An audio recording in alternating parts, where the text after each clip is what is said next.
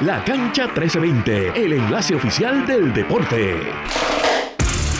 Muchas emociones encontradas en el día de hoy, señoras y señores, porque entramos en detalle. Y la NBA está on fire cuando se aproxima el trade deadline. Y también tenemos varias noticias del mundo del fútbol tradicional, no fútbol americano, fútbol tradicional que no hemos cubierto en estos últimos días y semanas aquí en la cancha 1320. Saludos a todos, mi nombre es Manuel Vélez Saldaña, hoy acompañado por Jorge Montañez. Jorge, ¿cómo tú estás?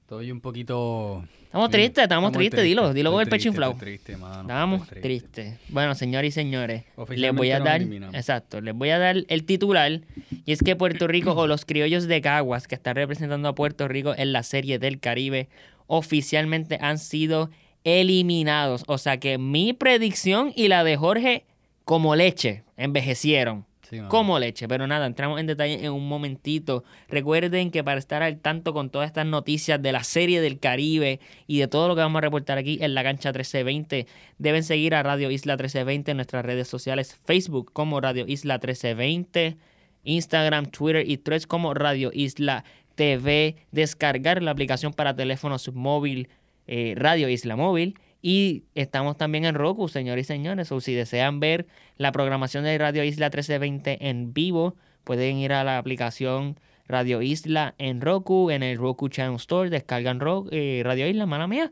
y pueden sintonizar a toda la programación del 1320. Y como mencioné en los titulares y como mencioné, vamos a quitarlo como una curita, vamos a quitarlo de una, de cantazo. Puerto Rico, o mejor dicho, los criollos de Cagua que están representando a Puerto Rico en la serie del Caribe han sido eliminados oficialmente esta tarde. Y Jorge, te voy a ser honesto.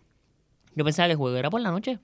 Yo también. Cuando Yo también. yo me llega la notificación de, de donde puedo ver los partidos en vivo, en vivo, Puerto Rico contra Curazao, yo, ¿qué? ¿Qué es esto? Pues nada, tuve que ver el partido. Yo Porque pensaba que era o por la noche o que era mañana. Cuando Yo sabía que era- en una clase que me llega la notificación y el partido empieza por Estamos iguales, estamos Ya, iguales entonces. Pues entonces yo pude ver el partido haciendo un poquito de trampa usando el teléfono en clase, pero hay que mantener a nuestro público informado.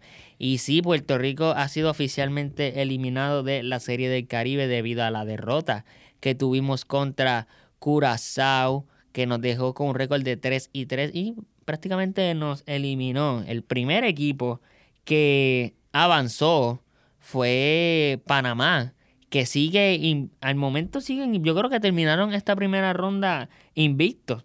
O sea, como dije, el equipo sorpresa de este torneo de la serie del Caribe. Y también? Venezuela avanzó a la próxima ronda. ¿Qué dijiste? Se vale llorar.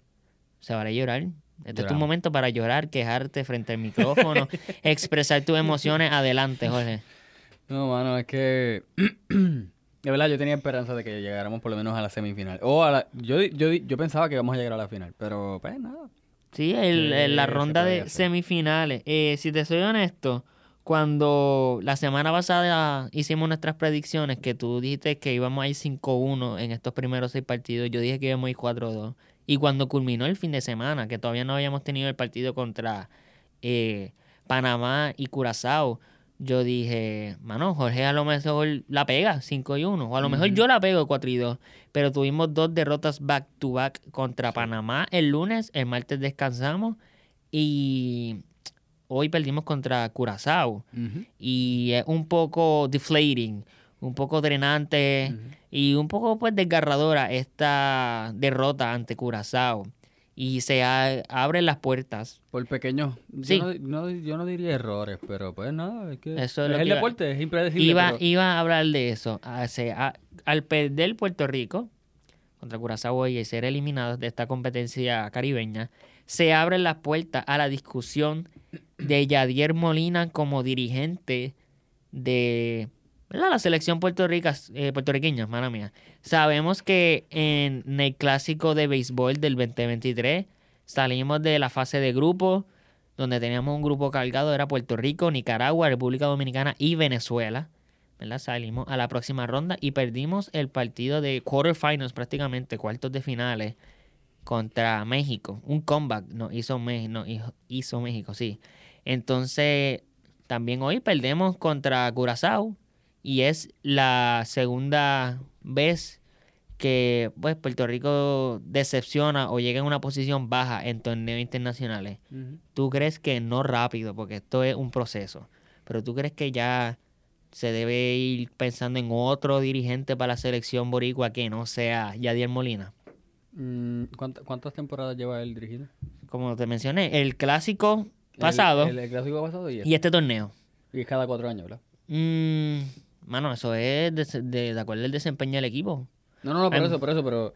El Es la Serie del Caribe todos los años. El Clásico Mundial cuatro, cada cuatro años. Mm, no sé, yo creo que a lo mejor un- una serie más dependiendo... No sé, dependiendo. Es fuerte. Está, está Porque- fuerte, pero ya van, ya van dos. Ya van O dos, sea, donde Puerto Rico decepciona. Strike Ujú, two. ujú, Ya ujú. son dos strikes. Y nada, Pero ya no nosotros está siempre... jugando en Grandes Ligas, ¿verdad? O sea, No, ya Diez Molina ya no está jugando en grandes ligas. Y eso es lo que a veces es difícil de estos... eh, en estos deportes, cuando estos grandes jugadores que le trajeron honor y alegría a un país o a una ciudad se convierten en sus dirigentes y después no tienen el mismo éxito como dirigentes como lo tuvieron como jugador. Lo mencioné en podcasts anteriores, Xavi, del Barcelona. Uno de los mejores mediocampistas en la historia del soccer y posiblemente el mejor mediocampista en la historia del FC Barcelona junto a Andrés Iniesta. Pero se puede hacer el argumento de que Xavi no es el mejor dirigente para el Barcelona. Sí, eh, fuiste buen jugador para el Barcelona, pero no eres buen dirigente- para el Barcelona. En este caso, Yadier Molina fue excelente jugador para Puerto Rico, para los Cardinales de San Luis. Vamos a ver, hasta ahora, Dirigente, mm, dirigente de Puerto Rico se le puede dar, si le pudiéramos dar una nota, C. 6 de 10. 6 de 10, una C, ¿tú me entiendes? Como que pasas la clase, pero no tienes el mejor desempeño. Mm, mm. No brillaste comparado con otros dirigentes y otros jugadores. By the way, mencioné que Panamá avanzó invicto. No, le quitó el invicto Venezuela. Pero Venezuela y Panamá han sido los dos países que hasta ahora calificado. han clarif- ¿verdad? calificado, clasificado. clasificado como, mala mía, para la próxima ronda. Eh, estamos esperando a ver si República Dominicana, Curazao, eh, se me olvidó que en otro país tenemos aquí, México y ya. Bueno, no, yo creo que México no va a pasar. Va a No, entre República. Dominicana, exacto. México y Nicaragua están eliminados. Estamos esperando entre República Dominicana, Curazao y contra se me olvidó otro país. No, ya. Ok, Para que nosotros, ok, nosotros, o sea, México. Puerto Rico, Nicaragua y, Y, México, ah, es verdad.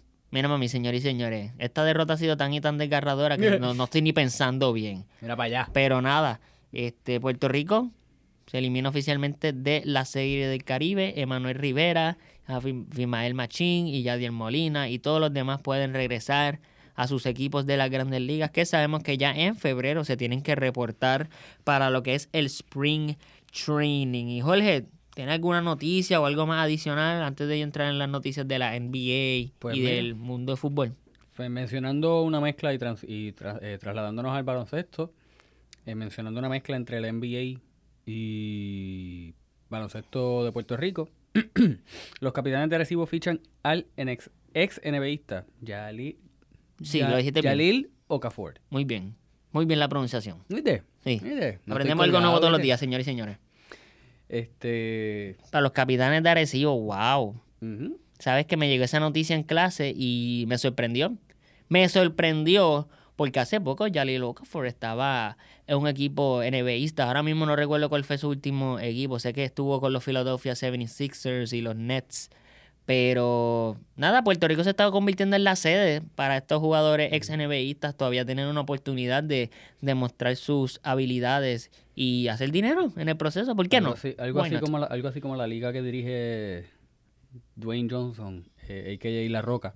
The Rock. Este. X-. XFL, creo que si Sí, la. XFL, que ahora se unió con la United States Football League para hacer eso mismo, la UF, USFL. Como una nueva, es una nueva liga de fútbol americano, señores y señores, Sí, la donde gente que se retira, van mucha gente exacto que se retiran y que prácticamente que quieren seguir jugando. quieren seguir jugando y hacer su dinero, porque pues para eso estamos. Bueno, Jorge me compartió aquí una noticia NBAista que sí lo vi en los últimos días y es que debido a la lesión de Joel Embiid, Trey Young, perdóname, ¿cómo fue?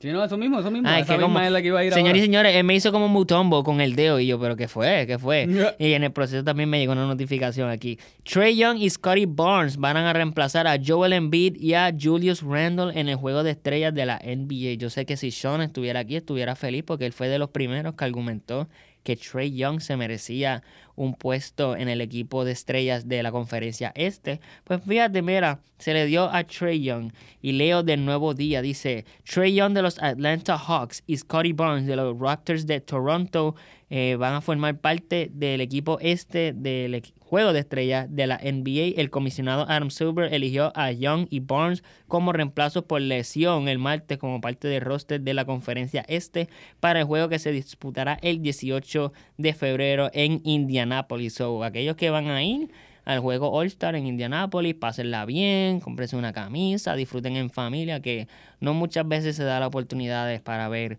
un juego de estrella de la NBA. Y dice también que Young, Trey Young, quien fue segundo en la votación de aficionados para determinar titulares del All-Star, estará en el encuentro por tercera ocasión y este es el debut en los Juegos All-Star de Scotty Barnes. Scotty Barnes, ex novato del año de la NBA para la temporada 2021 y 2022. Y como mencioné, van a estar reemplazando a Joel Embiid de los Philadelphia 76ers y a Julius Randle de los New York Knicks. ¿verdad? Debido a que cada cual tienen unas lesiones, le deseamos pronta recuperación a estas dos estrellas de la conferencia este. La NBA es mejor cuando jugadores como Joel Embiid están este, disponibles.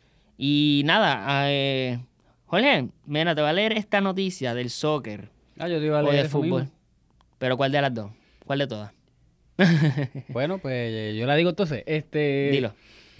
Para los fanáticos del soccer, el World Cup, o sea, la Copa Copa, Mundial. Mundial.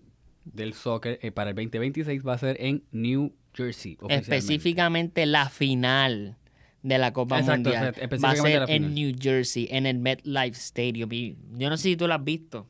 Me parece curioso los memes, la, los chistes que se han hecho sobre este, esta selección de que New Jersey sea la sede para la mundial de la Copa del Soccer.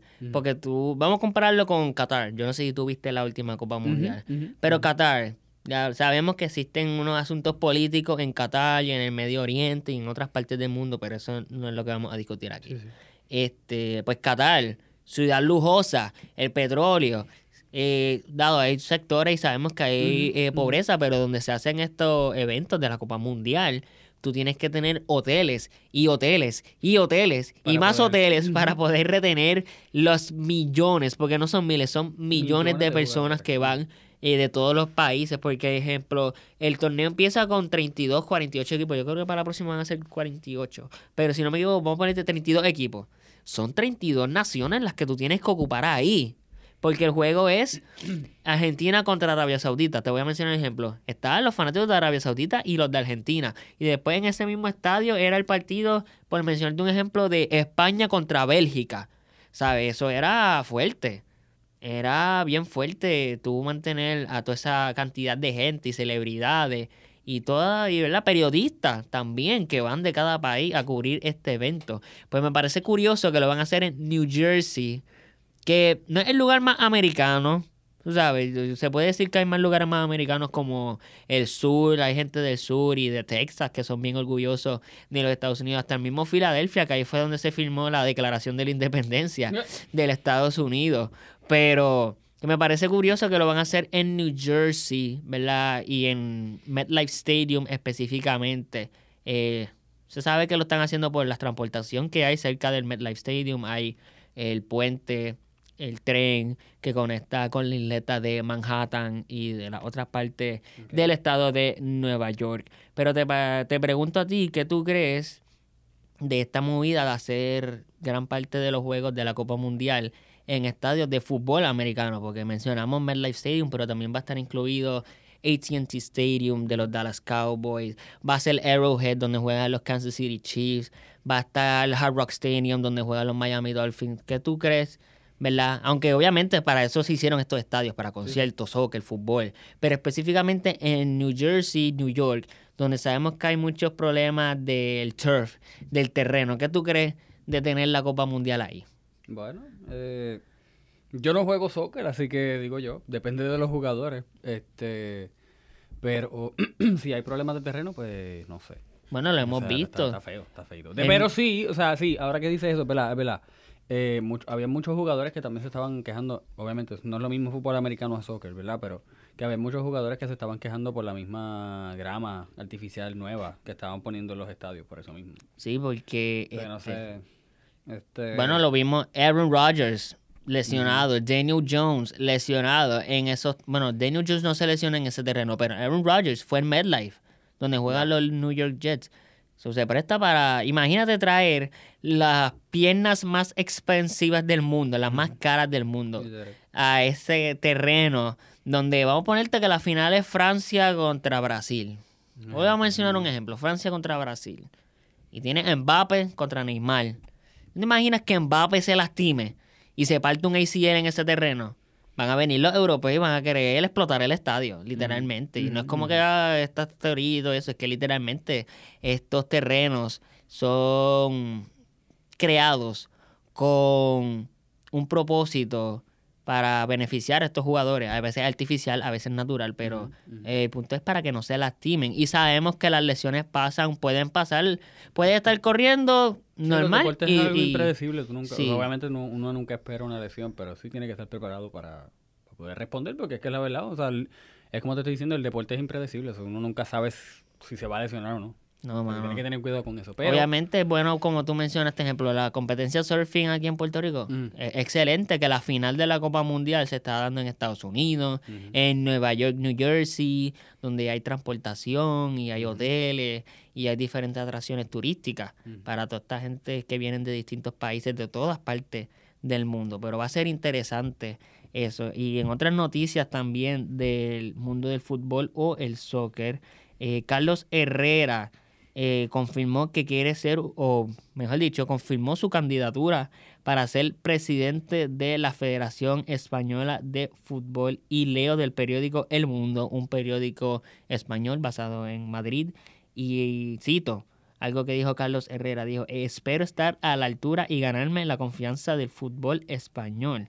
Con esa declaración de intenciones confirmaba Carlos Herrera en un video publicado por Marca su candidatura a la presidencia de la Federación Española de Fútbol en las elecciones que se celebrarán, salvo sorpresa, el próximo 24 de mayo. Sabemos que la Federación Española de Fútbol lleva eh, todo este tiempo con un presidente o presidenta interina debido a las acusaciones que se hicieron a Luis Rubiales.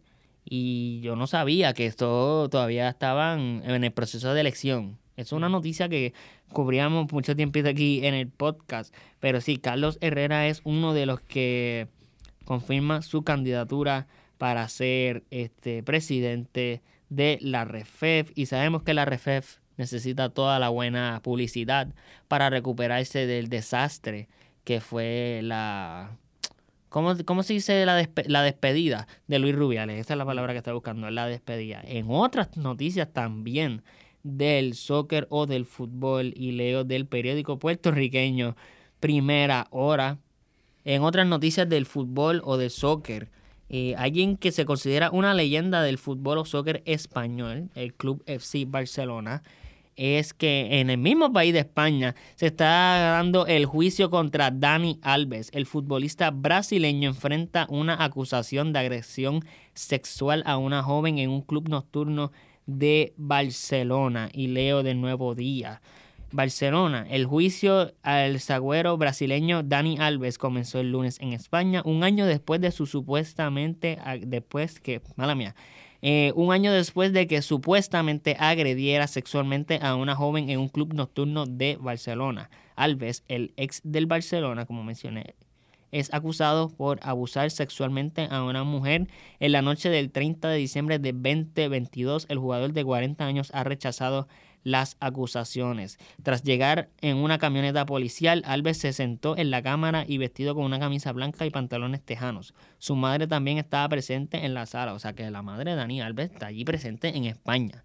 En el juicio de su hijo. El juicio estaba programado entre el lunes y miércoles en un juzgado de Barcelona y también menciona aquí el artículo de primera hora que los fiscales buscan nueve años de prisión como sentencia para Dani Alves si es declarado culpable, mientras que los abogados que representan a su acusadora piden 12 años. La ley de consentimiento sexual aprobada en España en el 2022 incluye una amplia gama de crímenes en el término agresión sexual, desde el abuso en Internet y el manoseo a la violación con diferentes penas. Una condena por violación puede suponer hasta 15 años de, de prisión. Mala mía. Dani Alves fue arrestado el 20 de enero de 2023 luego de atender a una citación policial durante una visita a España. Un juzgado ordenó su detención luego de analizar la investigación policial inicial y escuchar los testimonios de la presunta víctima, testigos y del propio jugador. Y aquí rapidito voy a buscar otro artículo que señalé, que es del portal El Diario NY, donde entra en detalles de ciertas, eh, de estas acusaciones que se le hicieron a Dani Alves. Y leo rapidito aquí del portal El Diario. La prima de la víctima de la presunta agresión sexual por parte de Dani Alves, que junto a una amiga estuvo con ella la noche de la violación en la discoteca, relató que se sintió incómoda. Y cito, nos bailaban muy cerca, me puso la mano y me tocó la zona íntima. Y lo voy a parar aquí, señores y señores, porque tenemos otras noticias que cubrir rapidito aquí antes de culminar el podcast. Pero la situación no se ve nada de linda para Dani Alves. Favorable. Creo que es la tercera o cuarta noticia eh, despectiva que ocurrimos en el podcast y honestamente creo que casi todas han tenido que ver con agresiones sexuales. Sí, mano, es fea. Lamentablemente. Pero nada, pasando a noticias más eh, positivas, un poco tensas igual, pero, pero más Pero mejor. Pues exacto, mejores. Cambiar en mood aquí. Eh, la Selección Nacional de Baloncesto Femenino buscará a partir de la madrugada de este jueves su boleto a los Juegos Olímpicos de París 2024. El Quinteto Boricua comienza este jueves su participación en el torneo de China, en el torneo en China, perdóname, y podría sellar su boleto en los Juegos Olímpicos 2024 con una victoria en el grupo A. Bueno, estamos listos ya, prácticamente estamos preparándonos para estas Olimpiadas de París 2024. Si fuera por mí, yo iría allí mismo a París y apoyaría a Puerto Rico, pero señores y señores, París es caro, es carito. Es carito, señoras y señores. Y para ir culminando con este episodio de La Gancha 1320, déjame un segundito que estoy aquí buscando otra noticia positiva. Eh, vamos a mantener aquí noticias positivas, que ya lo había señalado. Y es que causa buena impresión y se va viral en las redes sociales la este, participación de Jeremy de León con ah, la práctica del Real Madrid, pero el equipo oficial, porque él está, como decir, en, las ligas menores del Real Madrid, pero él practicó con Vinicius Junior, con Luka Modric, Jude Bellingham y los grandes jugadores, Rodrigo, etcétera, etcétera, que componen el Real Madrid. Y yo espero aquí al año que viene estar cubriendo a los partidos del Real Madrid con Jeremy de León. Y bueno, señoras y señores, un poquito más corto, un poquito triste también este episodio de La Cancha 1320, pero son las cosas que pasan. Vamos a estar informados y vamos a mantenerlos informados ustedes sobre el caso de Dani Alves, sobre el desarrollo de la selección boricua después de la serie del Caribe y todas las ocurrencias en el mundo de los deportes. Este próximo viernes nuestro podcast va a ser dedicado todo relacionado al Super Bowl, al halftime show, sí, porque tenemos que hablar de halftime show, es parte del Super Bowl, de todas las noticias que han ocurrido de la NFL en los últimos días y estas últimas dos semanas que había una vacación de la, NBA, de la NFL, mala mía, y de la NBA es parte, es importante recordar que mañana jueves se va a revelar la estatua del gran Kobe Bryant en el mes número 2 del año el día número 8 del mes número 2 del año, ¿verdad? Porque Kobe Bryant eh, usaba el 8, su hija que también falleció con él usaba el 2 y él también usaba el 24. 2, 8, 24. Va a ser la fecha que se revela la estatua de Kobe Bryant en Los Ángeles. Pero nada, eso ha sido todo por este episodio de La Cancha 1320. Jorge, gracias por acompañarme. A la orden siempre, papá, y vamos a ver... No estés triste, te puedes dar un shot de tequila. No, ¿cómo va a ser? un shot de patrón. No, no, no. Un shot de patrón. Hay que mantenerse sobrio por hoy. No, porque Puerto Rico perdió. No, está bien. Puerto Rico ganaba, se bebía. No hay que la pena, no hay que ahogar la pena. Si Puerto Rico ganaba, se bebía. Si Puerto Rico pierde, se bebe. Ah, bueno. Para todo hay motivo de celebración. Ah, pues. Pero nada, gracias por acompañarme. A la orden siempre, papá. Y gracias a ustedes por siempre sintonizar este su podcast preferido para análisis deportivo, La Cancha 1320, el viernes. Super Bowl es el tema. Será hasta la próxima. Yeah.